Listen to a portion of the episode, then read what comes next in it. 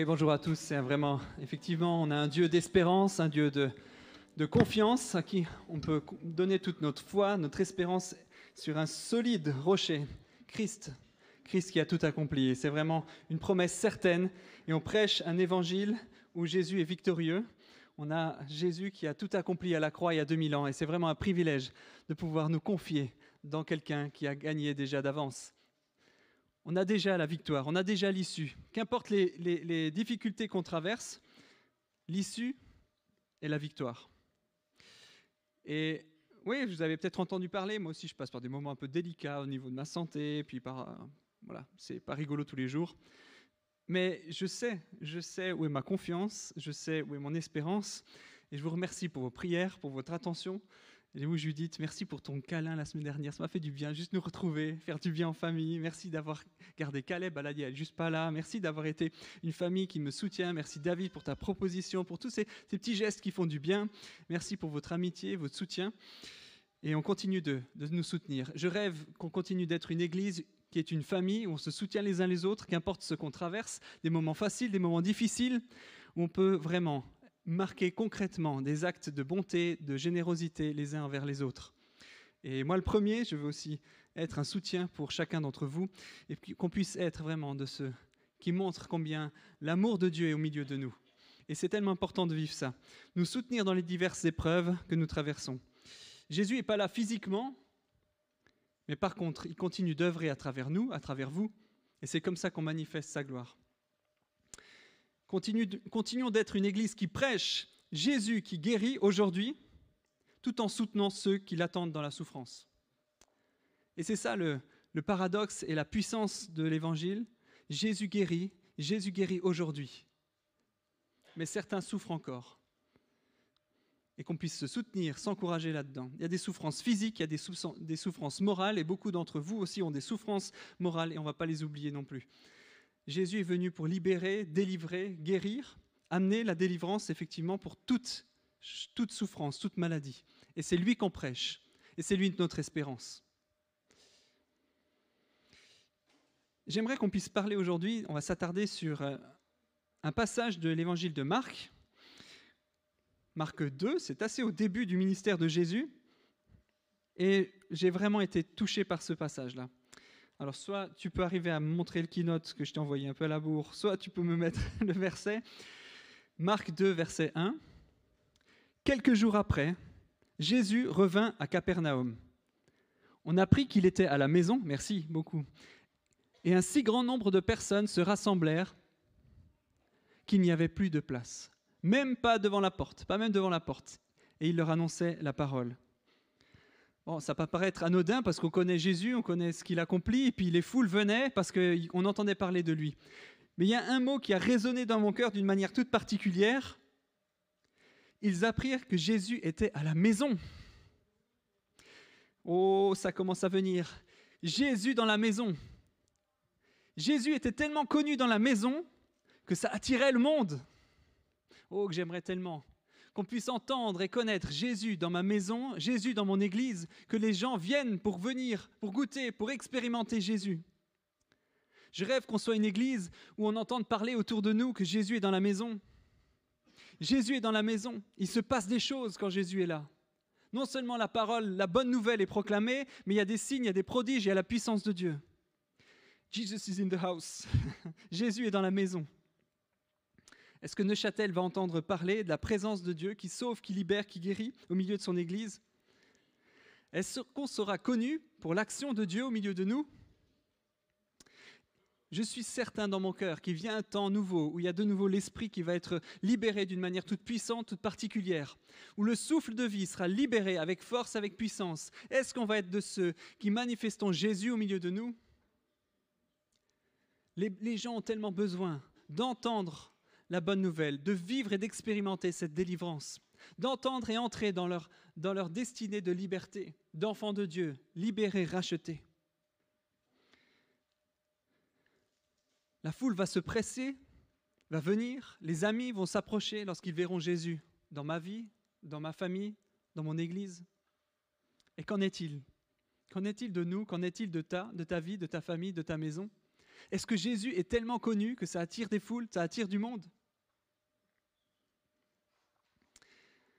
Et puis c'est la première partie de notre vision, connaître Dieu.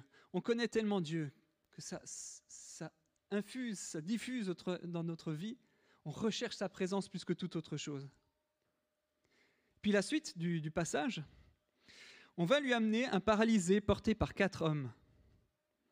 Comme il ne pouvait pas l'aborder à cause de la foule, tu peux montrer, je crois que c'est le deuxième slide, ils découvrirent le toit au-dessus de l'endroit où il se tenait et descendirent par cette ouverture le brancard sur lequel le paralysé était couché.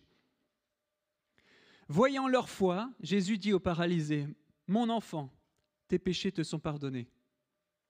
Et un peu plus loin, afin que vous sachiez que le Fils de l'homme a sur la terre le pouvoir de pardonner les péchés, je te l'ordonne, dit-il au paralysé. Lève-toi, prends ton brancard et retourne chez toi. Aussitôt il se leva, prit son brancard et sortit devant tout le monde, de sorte qu'ils étaient tous très étonnés et célébraient la gloire de Dieu en disant Nous n'avons jamais rien vu de pareil. Quel miracle incroyable Jésus va faire une démonstration à toutes les autorités de l'époque, à tous les religieux de l'époque, va faire une démonstration qu'il n'est pas juste un prophète, pas juste quelqu'un qui a une onction pour, libérer, voilà, pour donner euh, vie aux au paralytiques, à le faire lever, mais qu'il a la puissance de sauver, la puissance de pardonner les péchés.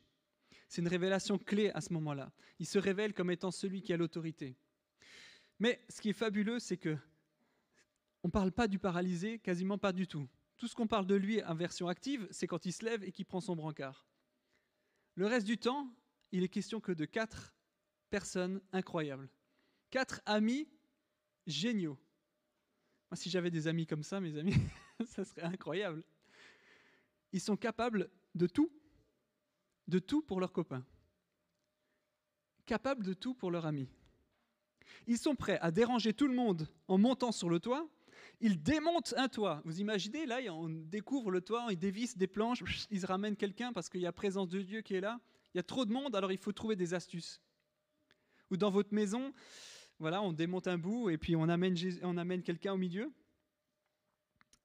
Ils ont été prêts à déranger tout le monde, prêts à assumer les conséquences de leur destruction, prêts à affronter le regard d'une foule qui est là pour écouter Jésus, prêts pour leur propre bénéfice et eux, ils viennent tout déranger. Prêts à ne pas se laisser intimider par tous les religieux qui étaient présents, les chefs, c'est ceux qui avaient l'autorité. Ils sont prêts à ne pas reculer devant les obstacles. Et ils ont été ingénieux. Fallait y penser quand même. Fallait oser. Se dire, bon, je peux pas, on va trouver une autre issue. On n'y arrive pas, on ne peut pas passer par-dessous, ben on va passer par-dessus. Ils ont été bien malins, ils ont réussi à trouver une astuce pour ramener leur ami qui en avait besoin vers Jésus. Ils se sont mis d'accord déjà, ils ont travaillé ensemble pour découvrir, pour ramener, pour, parce qu'il fallait déjà monter le paralytique en haut, c'était pas simple. Il a fallu travailler effectivement dans l'unité, dans l'amour, le tout pour obtenir la guérison de leur ami, et c'est même pas pour eux-mêmes. Ils sont venus pour leur ami. Et voilà le programme de ceux qui veulent voir le royaume de Dieu avancer. Le message de Jésus, il est exigeant, il demande un engagement complet. Si on veut voir le salut de nos proches, si on veut voir le réveil dans notre, dans notre pays, si on veut voir les choses bouger, voilà le type de comportement qui, qui mérite l'attention de Jésus. Une foi qui dépasse les obstacles. Une foi de, croire tellement, il, il croyait tellement fort que juste amener le paralysé à côté de Jésus, ça va changer les choses. Amener leurs copains tout proches de Jésus, ça va les changer les choses. Ils avaient confiance tellement fort en Jésus que savoir que dans sa présence, les choses pouvaient changer. Ils avaient de l'audace, audacieux pour dépasser les limites, dépasser une foule qui les empêche, audacieux pour aller jusqu'au bout, jusqu'à obtenir ce qu'ils recherchent, aller jusqu'au bout, chercher de l'ingéniosité pour atteindre Jésus, pour permettre que ceux qui sont loin puissent toucher et connaître Jésus. Est-ce qu'on est prêt à déployer un tel zèle pour ceux qui sont proches de nous? Est-ce qu'on est prêt à être un des quatre amis? À venir déployer intellect, zèle, foi, courage pour les amener dans la présence de Jésus c'est un message qui m'interpelle beaucoup parce que je me dis, mais à quel point je suis engagé, je suis persévérant, je suis endurant, je suis ingénieux, j'ai trouvé des idées pour que mes proches puissent être au contact de Jésus, qui sauve, libère, guérit. On a tellement d'amis, de proches. Le paralysé, c'est peut-être ton voisin, c'est peut-être ton, ton frère, ta sœur qui a besoin de Jésus. Qui est le paralysé pour toi, pour ta vie? Qui sait que Jésus peut libérer, peut libérer, peut guérir, peut sauver? Jésus nous encourage à être des amis fidèles ce matin, capables de rivaliser, d'ingéniosité, de, de, de foi, d'audace pour ceux qui sont perdus. Je rêve qu'on revienne une église qui vienne chercher au loin les personnes qui sont perdues et les amener dans la présence de Jésus. Pour qu'ils puissent voir et développer une atmosphère de miracle, de puissance, de vie, de libération. Agissons avec foi et audace, rivalisons d'idées pour connecter Jésus à nos proches. Hier, il y avait un, thé pour les femmes qui était une excellente. J'ai eu que des bons échos, surtout parce que c'est ma femme qui a apporté la, prédication, enfin le message. non, mais c'était vraiment fabuleux. Bravo pour tout ce que vous avez organisé. C'était juste génial. J'ai que des bons échos. Bravo.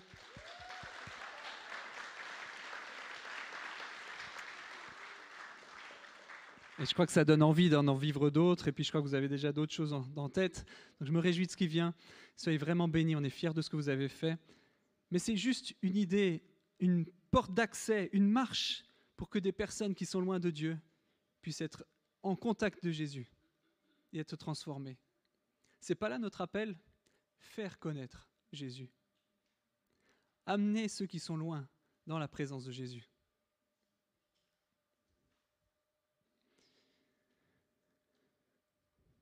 Est-ce que c'est l'égoïsme, le confort ou la peur qui nous empêche de voir le salut de nos proches? Est-ce qu'on est juste trop confortable de juste nous réunir le dimanche matin, prendre un petit temps sympa avec nos amis et puis terminer? Ou est-ce que réellement il y a quelque chose qui brûle au fond de nous pour ceux qui sont loin? Est-ce que dans notre cœur, on a la fidélité de nous dire on est des bons amis pour nos voisins, pour notre famille qui a besoin de Jésus? Est-ce qu'on va être suffisamment actif, suffisamment audacieux, suffisamment plein de foi pour continuer de trouver des idées pour les amener près de Jésus? Ou alors c'est que peut-être tu ne crois pas que Jésus est la solution. Peut-être que tu n'as pas suffisamment confiance que juste en présence de Jésus, les choses peuvent changer. Jésus nous présente un évangile où il faut être prêt à tout, prêt à quitter ses richesses pour le suivre, prêt à quitter sa famille, son confort. Mais la foi est la caractéristique que Jésus honore toujours la confiance envers tout, qui dépasse les limites, qui dépasse le confort, qui dépasse les empêchements, la foule, le toit, tout ce qui pourrait empêcher. Lorsque tu as la foi, tu traverses. Lorsque tu as la foi, les montagnes s'enlèvent. Lorsque tu as la foi, les choses peuvent bouger. Et Jésus cherche cette foi-là, pour qu'on puisse être une église des personnes qui sont actives dans le royaume de Dieu, qui font progresser le royaume de Dieu, qui amènent la vie à ceux qui sont perdus on a besoin de foi que Jésus est celui qui sauve, qui libère, qui guérit. Et on a besoin d'une foi qui dépasse nos limites. J'ai lu beaucoup d'exhortations sur ce texte qui demande est-ce que tu as des amis qui sont si forts, si, si, si, euh, ouais, si, plein de foi, entoure-toi d'amis si, si euh, géniaux en fait, qui sont capables de t'amener dans la présence de Dieu lorsque tu en as besoin, qui sont capables de te ramener juste au pied de Jésus pour vivre une délivrance et un miracle. Mais moi, j'aimerais juste vous dire, mais est-ce que toi, tu es un ami de ce type-là? Est-ce que toi, tu es un ami qui ramène à Jésus lorsqu'il y a des temps difficiles pour un proche? Est-ce que tu es toi un de ceux qui facilitent la connexion au, au miracle, à l'action de Dieu? Est-ce que tu es toi un vecteur de vie?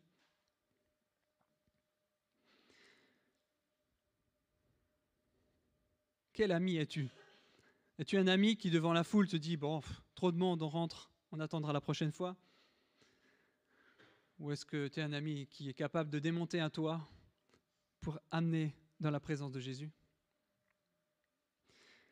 Je crois vraiment que c'est une invitation de que Jésus veut nous faire aujourd'hui en tant qu'Église et en tant qu'individu, dire mais n'oublions pas nos proches, n'oublions pas nos amis qui sont loin, et trouvons des idées nouvelles, trouvons une manière de leur communiquer Jésus, et que Jésus soit connu de manière tellement forte que tout le monde a envie de venir que la foule est immense pour rechercher celui qui a la solution, celui qui a les paroles de vie, celui qui est le chemin, la vérité, la vie.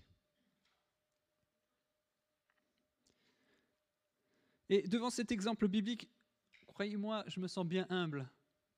Bien humble. Je ne sais pas quel ami j'aurais été. Est-ce que j'aurais été vraiment de ceux qui dépassent l'impossible? Je ne sais pas. Mais j'aimerais vraiment y tendre. J'aimerais vraiment que mon cœur s'attendrisse envers ceux qui sont loin. Que mon cœur se, mette en route pour développer des idées, des stratégies pour que Jésus puisse être proclamé, annoncé, se rapprocher de ceux qui sont loin. Et dans notre thématique autour des béatitudes, j'aimerais juste peut-être vous changer le regard sur les béatitudes comme un chemin, un chemin pour amener le royaume de Dieu. Un chemin de transformation pour amener le royaume de Dieu. Voilà, tu fais déjà un peu vite, mais c'est sympa. En fait, les béatitudes, c'est comme un parcours. Je vous invite aussi de le regarder sous ce forme-là. La première étape, reconnaître notre faillite personnelle. Reconnaître qu'on est incapable de faire le standard de Jésus. Reconnaître qu'on est incapable de manifester Jésus comme on l'entend.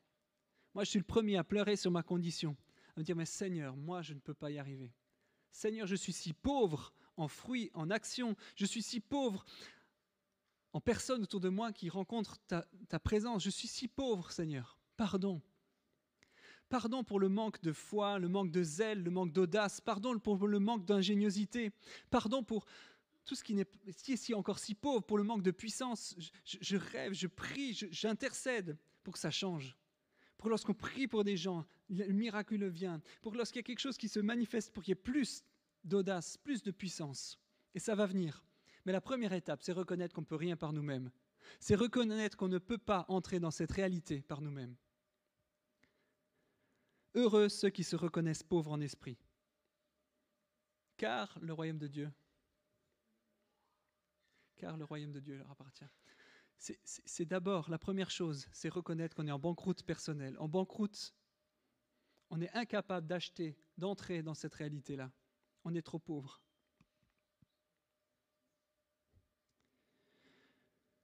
Combien d'entre nous vivons le mieux possible notre vie chrétienne, mais avec l'impression d'être médiocre? Combien de fois je suis affligé sur mon manque de fruits, mon manque de puissance, mon manque d'impact? Et j'aimerais vraiment qu'on puisse rentrer dans une démarche où ça change, où cette reconnaissance de notre état permet une croissance et un développement. Heureux qui ceux qui se reconnaissent, pauvres en esprit. La bonne nouvelle, c'est que si on est honnête, Dieu promet le royaume de Dieu à ceux qui prétendent ne pas le mériter. Dieu promet le royaume de Dieu à ceux qui prétendent ne pas le mériter. Je vous prêche la grâce imméritée. Je vous prêche ce qu'on ne peut pas gagner. Jésus est venu libérer, donner la vie pour ceux qui ne méritent pas. Venons à lui, les mains vides, mais avec honnêteté. Deuxième chose, heureux ceux qui pleurent car ils seront consolés. Il est nécessaire de se rendre vulnérable, de pleurer sur notre condition. C'est ça le début de la repentance. Ah, il pleure bien, mon petit bonhomme. Pleurer sur sa condition. Seigneur, j'aimerais tellement plus. En préparant ce message, je pleurais. Je dis, mais Seigneur, tellement plus. Tellement plus pour nous. Tellement plus pour mon Église. Tellement plus pour mes amis. Tellement plus pour ceux qui sont loin de toi. Seigneur, je reconnais ma pauvreté spirituelle. Je reconnais qu'on on pourrait tellement aller plus loin dans ta présence. S'il te plaît, manifeste ta faveur. Ouvre le ciel. Heureux Heureux ceux qui pleurent, car ils seront consolés. Il est nécessaire de se rendre vulnérable. C'est le début de la repentance. Et troisièmement, heureux ceux qui sont doux, car ils hériteront de la terre. Alors ça, souvent, il y a une interprétation qui consiste à dire la douceur, c'est vraiment quelqu'un de tout gentil, un gentil chrétien, tout doux. Mais en fait, quand on revient au terme, ce que ça veut dire, c'est domestiquer comme un cheval, un, cheval sauvage qui se domestique, qu'on domestique. C'est-à-dire qu'il devient obéissant, il se, il se soumet, il choisit de, rentrer, de renoncer à sa vie sauvage et de rentrer dans la voie du maître. Alors le cheval, bien sûr, on lui, lui donne pas beaucoup le choix souvent, mais l'idée c'est d'entrer dans cette démarche-là, de se soumettre et d'entrer dans une soumission à Dieu, de renoncer à sa propre voie, de renoncer à sa propre vie, de renoncer à ses propres ambitions, mais de soumettre sa vie avec douceur au Maître.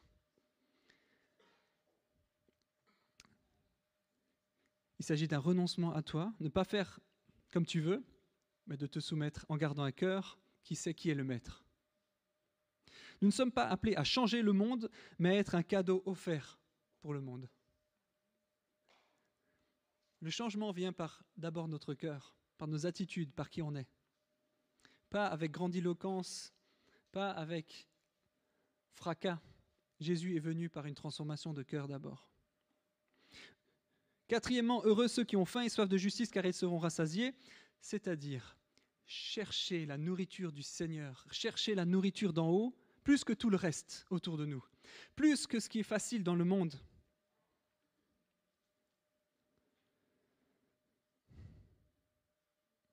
C'est pas exécuter la justice ou appliquer la loi.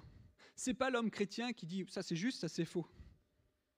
C'est pas dans ce sens-là. La colère de l'homme n'accomplit pas la justice de Dieu. Ça c'est Jacques 1:20. La colère de l'homme n'accomplit pas la justice de Dieu. Je, répète pour que ça rentre bien. La colère de l'homme n'accomplit pas la justice de Dieu. Ça sert à rien de se mettre en colère contre l'injustice du monde. Ça sert à rien de se fâcher contre les choses pas justes qui nous arrivent. Ça ne change pas. C'est Dieu qui est juste. C'est Dieu qui est bon. C'est Dieu qui accomplit sa justice. C'est lui le juste juge. Mais fais ce qui est juste et laisse le jugement à Dieu. Le Seigneur nous encourage à nous nourrir de, la bonté, de la justice, de la grâce de Dieu et laisser le reste pâlir. Tout le reste n'a aucun intérêt. La justice, c'est ce que Jésus a payé pour nous. La justice, c'est la grâce imméritée. Et être juste conscient qu'on avance dans la vie comme des enfants graciés, graciés, qui n'exerçons pas la justice, mais qui la laissons à Dieu, mais qui manifestons des œuvres de, de grâce, de bénédiction autour de nous. Cinquièmement, heureux ceux qui font preuve de bonté, car on aura de la bonté pour eux. Alors, ma mère a l'habitude de dire trop bon, trop con. Mais c'est pas tellement dans cette optique-là. C'est pas d'être gentil quand même avec les gentils, ni être dans cette optique-là d'être tout gentil, le gentil chrétien tout gentil. Mais c'est d'inverser la violence, la méchanceté par de la bonté, par de la bienveillance. Jésus est venu pour changer les choses, inverser les choses. Mais ça ne se pratique pas avec la force, ça se pratique par une inversion, changer le mal en bien.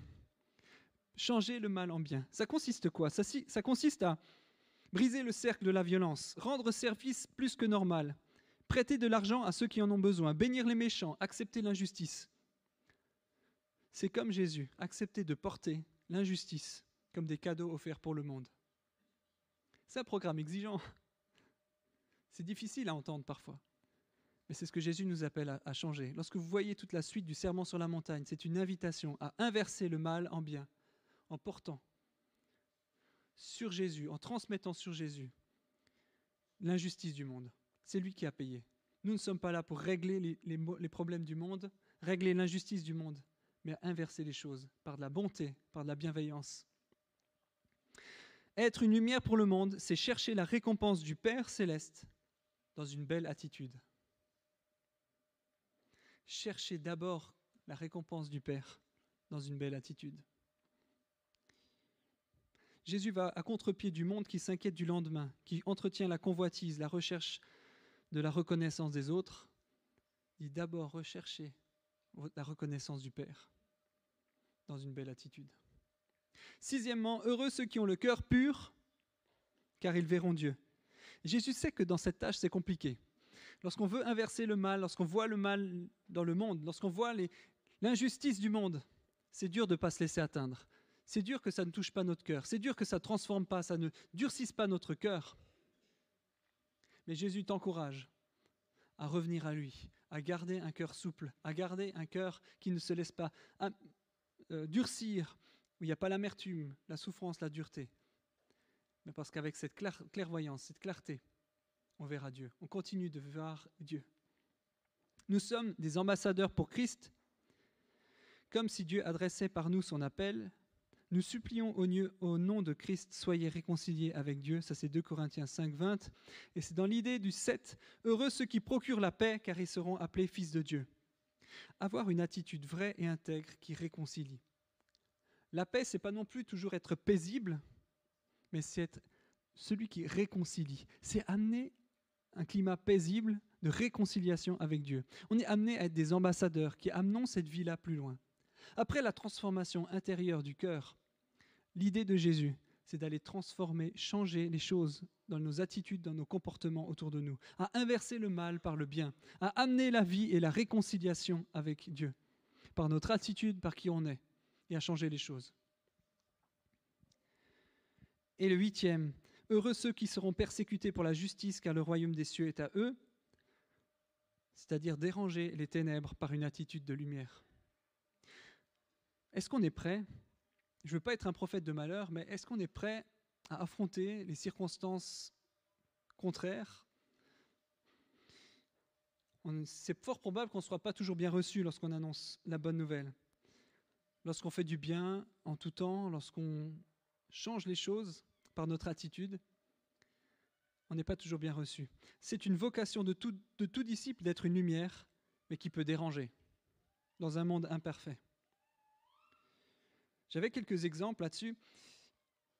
Aux États-Unis, une maîtresse d'école a été poussée à la démission parce qu'elle refusait de lire des livres LGBT à ses élèves. Il y a quelques jours, un assistant médical chrétien poursuit l'organisme de santé du Michigan parce qu'il a été licencié après s'être opposé aux opérations transgenres. Il a refusé de changer, bah, de, de, participer à changer les sexes des personnes, puis il a été poussé à la démission. Il y a deux archevêques australiens qui ont mis en garde publiquement par leur position, l'exclusion des chrétiens de la sphère publique après le licenciement d'un dirigeant d'un club de foot parce que son église était pro-life, pour la vie, et enseigne que la pratique de l'homosexualité est un péché. Vous avez peut-être entendu parler de cet enseignant irlandais. Il a fini en prison pour avoir refusé de se conformer à la demande de son école d'utiliser un prénom transgenre pour désigner un élève. Bon, il y a beaucoup de choses autour du transgenre, mais c'est quand même un sujet qui commence à fâcher et avoir des positions où on n'est pas toujours pour. Je ne dis pas que je cautionne tout ce qui a été fait, mais en même temps, on est dans un monde, si on veut garder nos valeurs, ça va commencer à déranger. L'année dernière, la parlementaire finlandaise, alors je ne sais pas comment prononcer, hein, Pavi Rassanen, un truc comme ça, risquait la prison pour avoir publié un verset biblique sur son compte Twitter personnel. Bon, ça va peut-être changer avec Elon Musk, mais en tout cas, quoi qu'il en soit, on risque de déranger.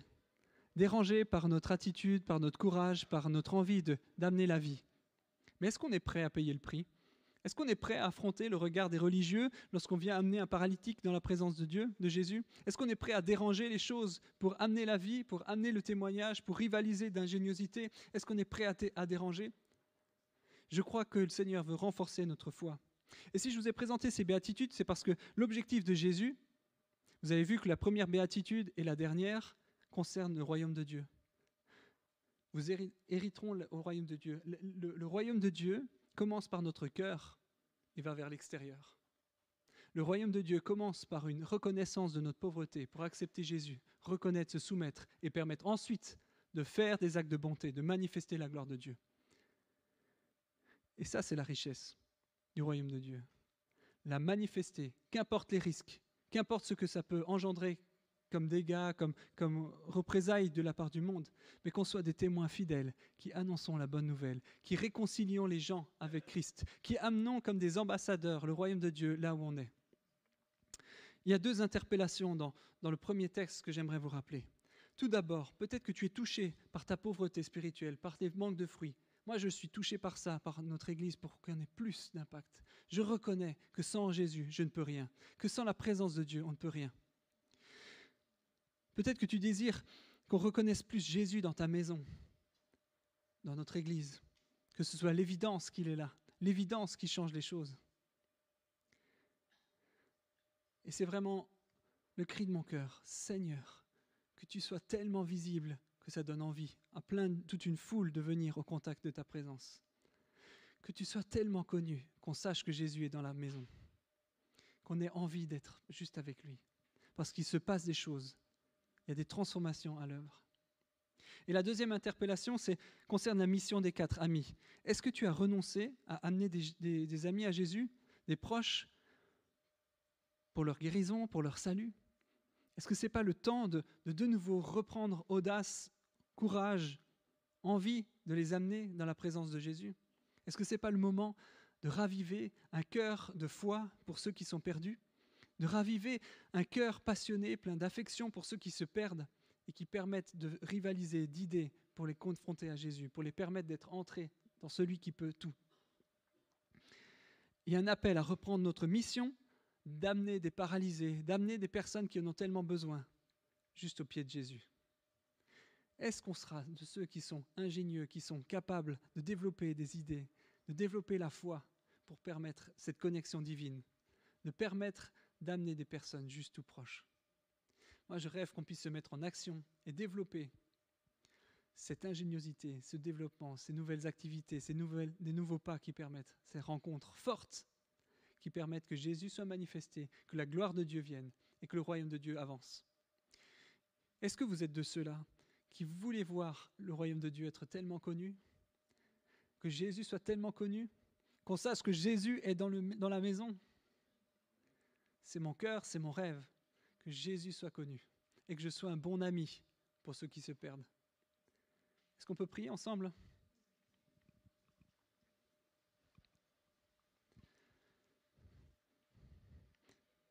Jésus, je reconnais que tu es celui qui a toutes les réponses.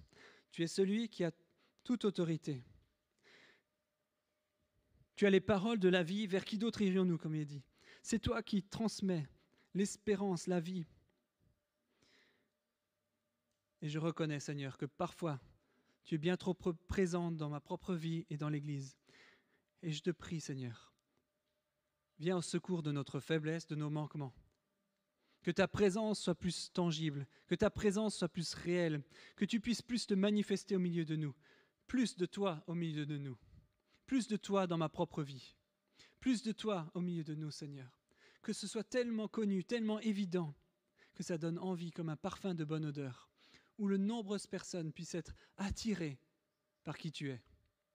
Je te prie, Seigneur, qu'on puisse retrouver une place où les prodiges, la puissance de Dieu se manifestent avec puissance au milieu de nous. Seigneur, viens avec force, viens par ton esprit. On ne peut rien sans toi. Je reconnais combien je suis pauvre et combien on est pauvre. Et je prie, Seigneur, que tu viennes nous accorder la richesse de ton royaume, la richesse du royaume de Dieu, au milieu de nous. Viens te révéler, Seigneur, toujours davantage au milieu de nous, de ma propre vie, de ma propre famille, de ma propre Église, pour que tu puisses être connu, reconnu et que la gloire te soit rendue. Je prie aussi que je puisse être et qu'on puisse être une Église qui aime les perdus, une Église qui aime ceux qui sont loin, comme des amis fidèles, des amis audacieux, des amis pleins de foi, qui viennent chercher ceux qui sont loin qui viennent chercher avec audace ceux qui sont perdus, ceux qui sont loin de toi, et qui les ramènent en présence de Jésus. Seigneur, que je puisse être un ami bon, fidèle pour mes proches, et qu'on puisse être une église plein d'amis, plein de bonté. Seigneur, crée en nous un cœur sensible, un cœur humble, un cœur doux, un cœur plein de paix qui amène cette réalité pour nos proches et nos amis qu'une œuvre de transformation puisse se vivre à partir de nos cœurs vers l'extérieur pour manifester ton royaume. Seigneur, crée en nous, Seigneur, ce cœur pur et renouvelle en nous un esprit bien disposé. Seigneur, viens dans notre Église, viens dans nos foyers, viens dans notre vie pour qu'on puisse être vraiment ces témoins de qui tu es et glorifier ton nom. Pardon pour toutes les fois où on a été si peu audacieux. Pardon pour toutes les fois où on n'a pas manifesté vraiment avec force, avec puissance, avec foi qui tu es. Et je te demande, Seigneur, de nous aider à avoir de l'audace, de la foi, de l'ingéniosité pour connecter les gens du monde à ta présence. Amen.